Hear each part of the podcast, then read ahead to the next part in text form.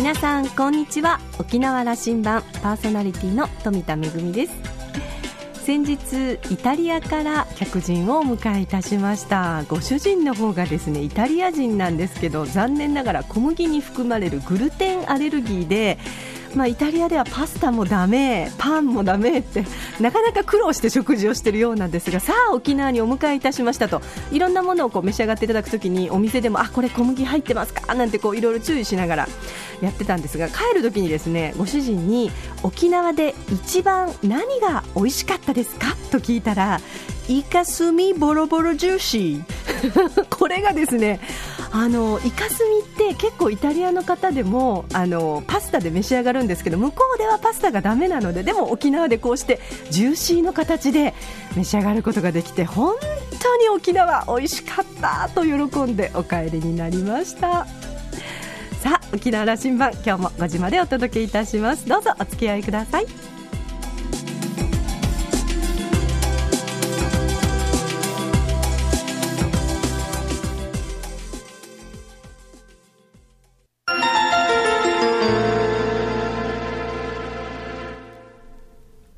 那覇空港のどこかにあると噂のコーラルラウンジ。今週は株式会社カヌチャベイリゾート代表取締役社長の白石武弘さんと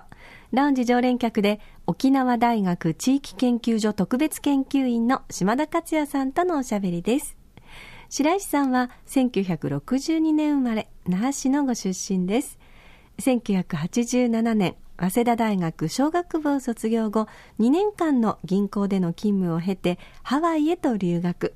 観光産業を学びました。その後沖縄での観光業の仕事に就かれています。現在はカヌチャベイリゾートのほか日本レンタカー沖縄やホット沖縄などの代表取締役社長。また沖縄県レンタカー協会の会長日本ゴルフツーリズム推進協会会長などさまざまな角度から沖縄の観光業を支えています。観光振興で沖縄を素敵に日本を素敵にがモットーです。今週はそのお話の後編お届けいたします。どうぞ。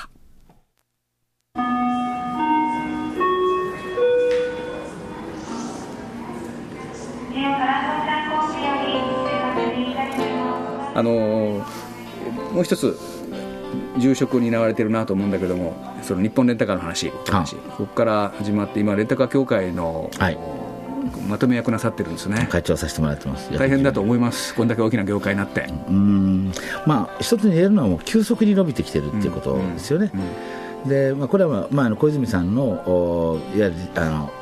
制の緩和という形の中でもともとはかなりあの参入障壁高かったんですけど、ま、かなりバスタクシーも含めてですけど参入障壁が低くなって一挙にこう事業者の数と台数が増えてきたということと、えー、日本のお客様がこう個人化をどんどんしていってでナビができできた標準装備になったんで道に迷う心配がなくなったということでどんどん個人化になった人たちが、それが一般化したっていう理由で、まあだから大変ですよ。今多分夏だから3万5千台ぐらいの車が走ってますかね。沖縄中で3万台 ,3 万台以上のが走ってる。はい走ってますね、であのよく話題になるのがね、うん、今外国人も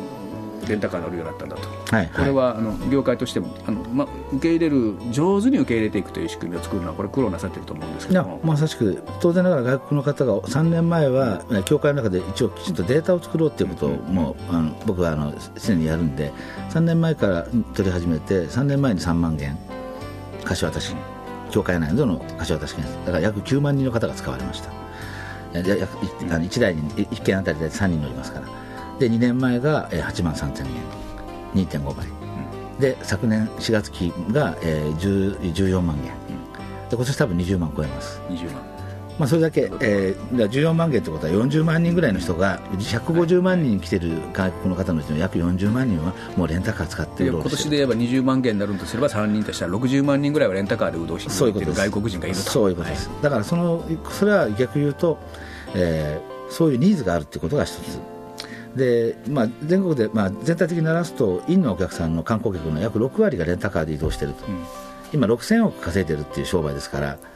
あの今観光収入ね、はいはい、観光収入。の観光収入、ね、6000億、だから6000億のうちの6割、うん、だから3600億の財布を移動させてるというふうに思ったりです、うん、まずこれは経済規模、経済的に言うとですね、これが、これが3番台に乗って、ぐりぐり回って、この財布が財布って言い方は、あのお客様正しいかどうか、完全にこれあの数字上の問題だけで言うと、はい。えー、約6割ですから、6000億の経済収入の中の、観光収入の中の6割。だから3600億円の財布がこうその3万台の中に乗っかってそれぞれの楽しみ方を楽しみ、えー、楽しみの対価としてお支払いをしそこの事業というのが営まれているというまず現実が一つですね。でそれに今度は外国の方がどんどんそれそういう日本のお客さんがその個人化してきたのと同じ方向へ来ている。特に今 SNS とかインターネットがあのあの普通になってるんでまあ、日本人が個人化するよりもはるかに速いスピードで個人化をする。そう、ね、そうだったように、まあ、中国人と同じような行動形態近いようなものだったものが30年かかったんだけども、まあ、中国人は多分10年かかんないですね。です5年後にはそんな感じになるでしょうから、ね、そういうふうになってるということ、ね、それに対応できる業界であり沖縄社会でありというでなければいけないです、うん、ということですね。だから個人のお客さんが自由に自分たちの消費行動に合うような場所の移動をどうやって確保するか、うん、それ今のところ今レンタカーしか実は沖縄手続き度がないですからになっているということですのでただこれで起こってくるのはその運転の不慣れな方々がその沖縄の道路というまあ、僕らがみんなが使っている公共財を使っていくわけですからそれによっての起きるだろうと思われる事故のリスクをどういうふうに軽減するか。県外からの観光客も含めて日本全国で大体ですね、えー、100回貸すと1回事故ってくるんですよ、これは大体統計上あの国内のお客様だと。この事故っていうのはちょっと間違ってほしくないのは警察にお世話になる事故を事故と僕ら呼ばずに出る前と帰ってくるときってバンパーちょっとへこみがあっても、これもこれも1、はい。はい、あのぐしゃっと前走になってもこれ1、はい、要するに件数に対してあの、無事で帰ってこない率っていうんですかね。無事で帰ってこない率を僕ら事故と僕らの業界で呼ぶんですけど。これは100人1 100人1約1%これは外国のお客様だと100人3とか4になっちゃうんです、当然ながらこれ右ハンドル左ハンドル、交通のカスタムが違う、特にあの日本、まあ、校内が多いんですけど、レンタカーの事故っていうのは、やっぱり車幅感覚、それから日本の駐車場って大体狭いですから。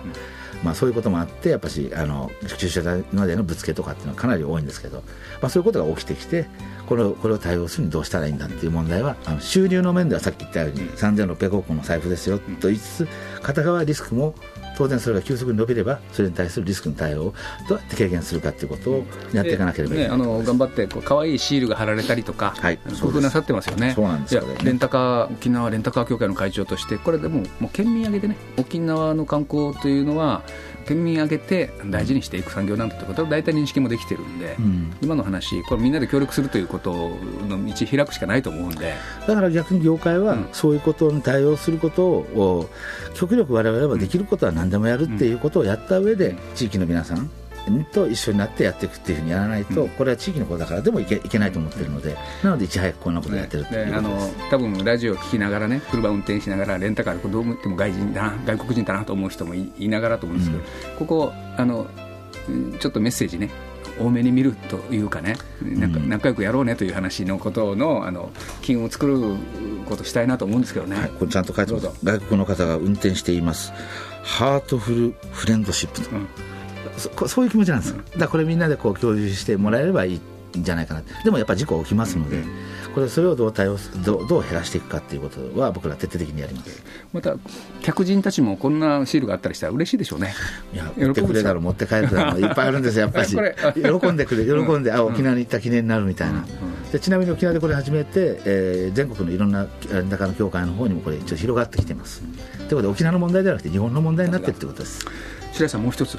この那覇空港を降り立った客が、レンタカーまでに行き着くまでに、なってキーを乗ってエンジンかけるまでに時間がかかりすぎるとこれずっと沖縄観光の課題なんだけども、はい、これ見終わらないですか？最大の課題ですね、うん、まあそさっき言ったように3万台の車がほぼ空港で出入りするしかないっていう状態に今沖縄の観光の形態としてなっているので、えー、とこれについては簡単に言うと非常に狭すぎる空港の出入り口っていうのが最大の問題です。これはあの我々の協会でもえー、そのロジックとか、他県でどんなことしてるとかっていうのも含めて全部調べ上げて、あの各行政機関の皆さんには、まあ、なんぼなんでもこんな時間待たしたらお客さん待ってる時間は本当はお客さん喜んでお金使いたい消費の時間なのを待ってるという非常に非生産的な時間に費やさざるを得ないっていうのは僕はこれ沖縄の観光の中の今個人化の観光の中で最大の問題だと思ってます。はいこれも数年前から、まあ、まあ、会協会の会長になってから、えー、同じ問題を抱えているわけですけれども、これは本当にあの最大の受け入れ体制の中でのこの問題を解決しなければいけないと。あのいろんな工夫は起きてるけど、バスで移動してとか、ちょっと遠くまで行ってとか、うん、やっぱもう抜本策やらなきゃいけなくて、はい、そろそろ声を上げなきゃいけないの、抜本策ってやっぱこれしかないと思うんだけども、その空港のモノレール駅の向こう側の自衛隊基地の一部、うん、そこが使わせるような使わせてもらうような状況に声を上げていかんといかんじゃないですか。まあそうでしょうね、うん、まあそうでしょうね、まあ、そうでしょうね。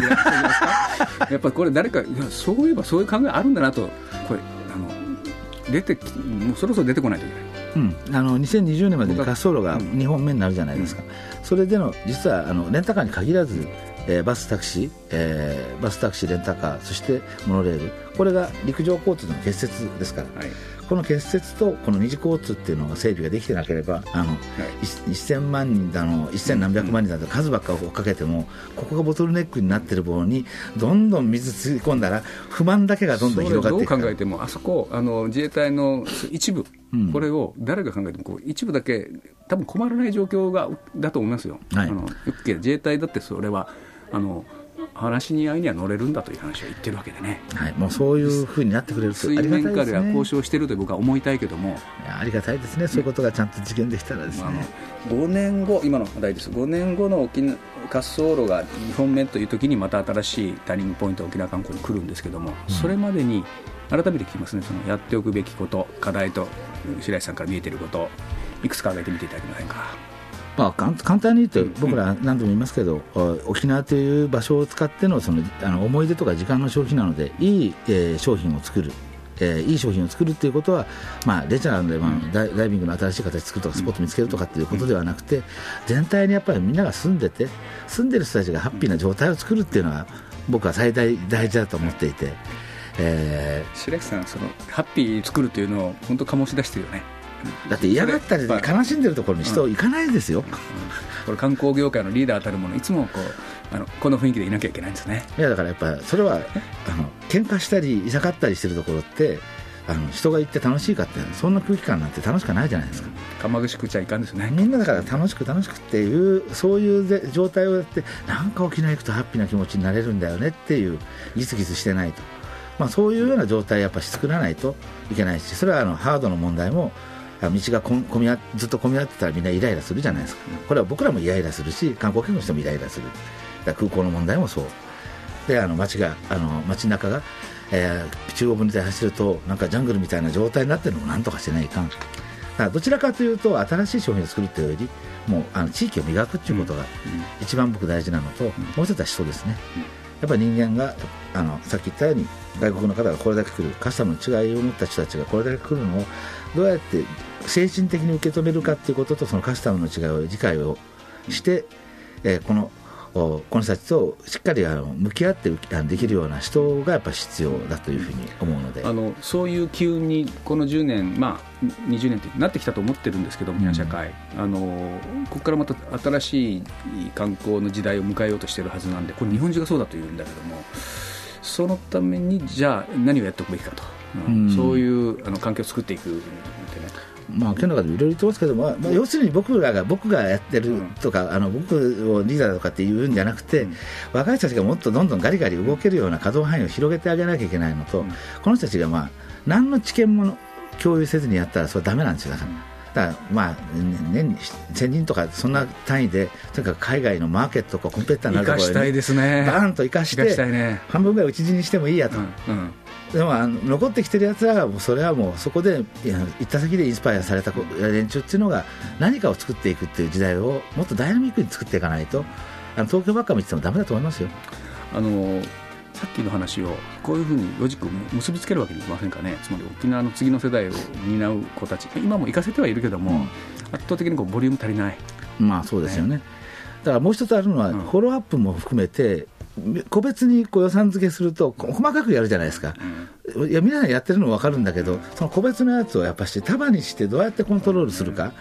えー、行った時もおなんか一人だけすごい頭できるやつをなんかすごい有名な大学にポンって一人送るのはいいんですけどこの人たち沖縄持ってきた時仕事ないんですよ、だからどうやってインフラとしてそれを受け入れられるようにするか。人作り人作りってやるんだけど技術系のことをやっても実際ぐるっと回ってきたら沖縄でその科学技術系の場所ものを生かせる場所がない。そういうことがあってはいけないのでこれはやっぱ人づくりと仕事づくりっていうのを並行してやっていくっていうことが一つとやっぱある程度大きな束でこう俯瞰してもっと見ていくのとロングで見て、うん、この人たちが行った先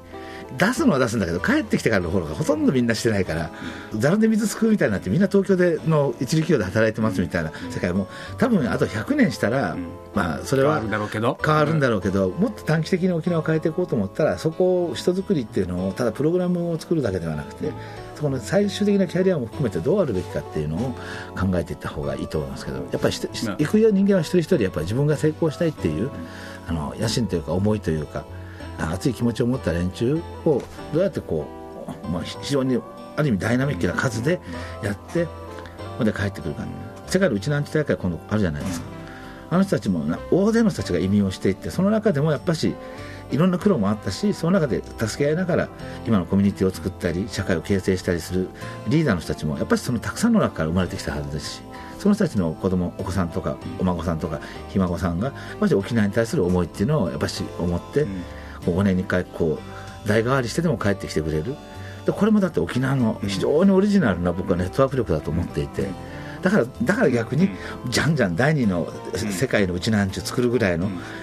そういうのを昔は貧しかったから出たんですけど、今度は意識的にそういうものを作っていくっていうダイナミズムも必要じゃないですかね。あのはい、そういうそのプログラムをこうちょっと綿密にやっておくと作っておくということが足りない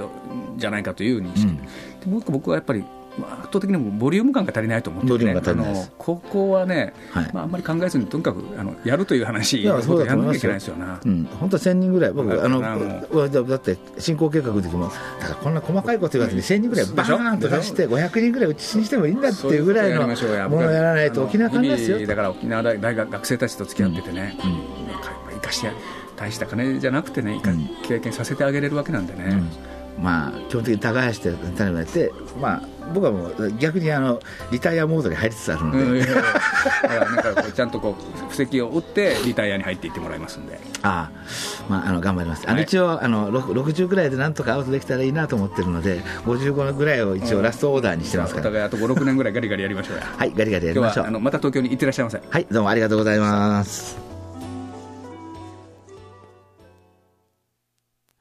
パワフルな白石さんのお話伺ってるだけでこちらも元気になりますね。もう1000人ぐらいバーンと送っちゃいましょうよっていう、こう、あの、ダイナミックな感じがいいですが、やっぱりでもね、あの、今沖縄は本当にあのおっしゃる通り、東京ばかり見ててもダメで、海外の、たとえ小さな町でも魅力的な観光地があったり、その独自の町づくりをして、えー、地元の方と観光客の方が、えー、ね、過ごしている町なんかに学ぶところたくさんあるんじゃないかなというふうに思いますね。何よりこう、お迎えする方々にハッピーになってもらうためには、住んでいるうちのアンチュ自身、私たち自身がハッピーでいることがとても大切ということ、えー、強くおっしゃっていました。人づくりは仕事作りでもあるということで、あの、観光業ね、沖縄の観光業、これからもますます伸びていくところだと思いますので、あの、人作りというのは人材育成というのはとても大切なことだと思いますが、そして勉強してきたことを発揮できる場、え仕事を作っていくというのもとても大切なことですね。2週にわたってお届けいたしました、白石さんのお話。島田さんはですね、あの、白石さん個人のフェイスブックでの情報発信強烈ですので、ぜひ皆さんにもご覧いただきたいと、えー、タブレット端末をいつも携帯していて、観光振興に携わる、頑張る美人さん、それからおじさんシリーズの発信、えー、大変好評ですので、ぜひ皆さんもチェックしてみてください。今週のコアラルラウンジは、株式会社カヌチャベイリゾート代表取締役社長の白石武弘さんと、ラウンジ常連客、島田克也さんとのおしゃべりでした。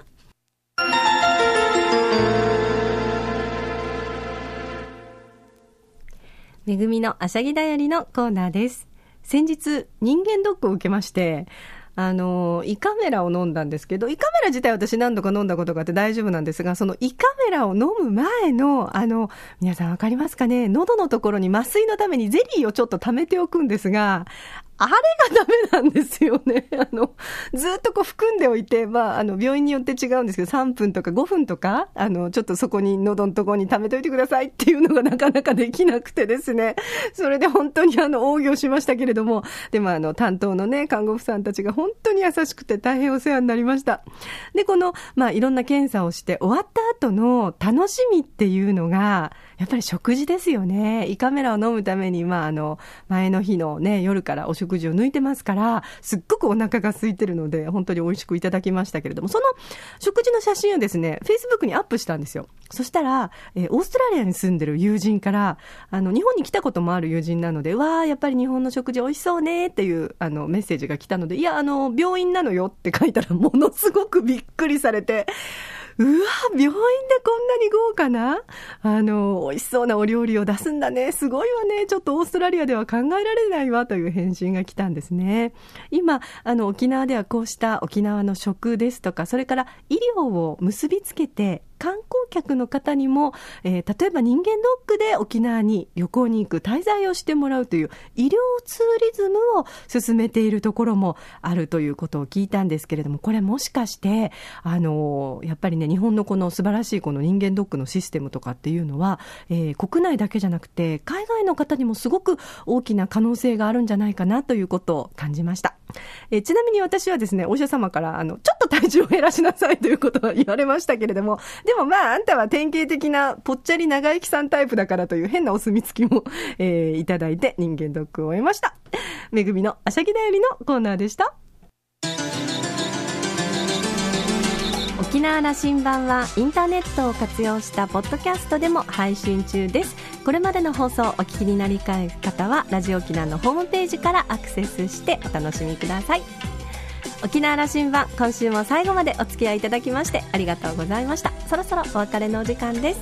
パーソナリティは富田恵でした。それではまた来週。